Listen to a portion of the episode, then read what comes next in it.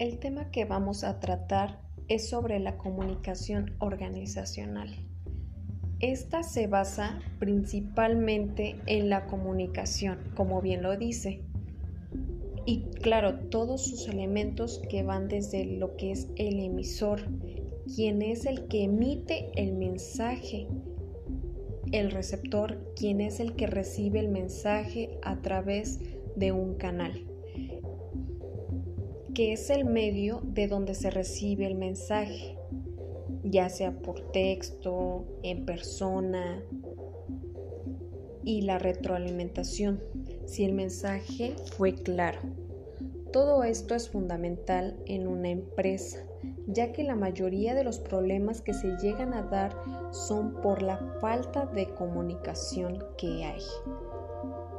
La comunicación va desde los jefes hacia los empleados, donde se realizan reuniones para tener nuevas estrategias con una lluvia de ideas. De ahí los errores más comunes que se pueden llegar a tener son los típicos chismes de pasillo, donde ahí lo mejor es evitarlos para no tener esas barreras que se interpongan en la comunicación hacia los jefes o claro, los compañeros de trabajo.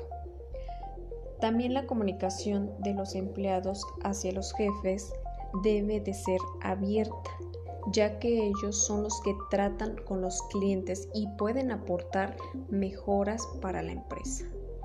La comunicación entre compañeros es para tener un buen clima laboral y todos puedan trabajar a gusto. La comunicación hacia los clientes es más que nada para saber las necesidades de ellos y se ve reflejado obviamente en las ventas. La comunicación con los proveedores es para que se tenga una buena calidad en los productos.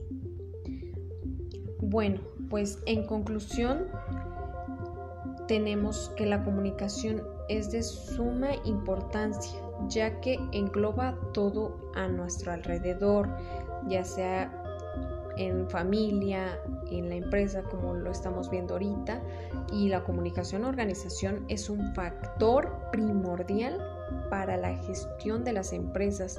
Haciendo un buen manejo de esta puede llegar a hacer que la organización sea exitosa.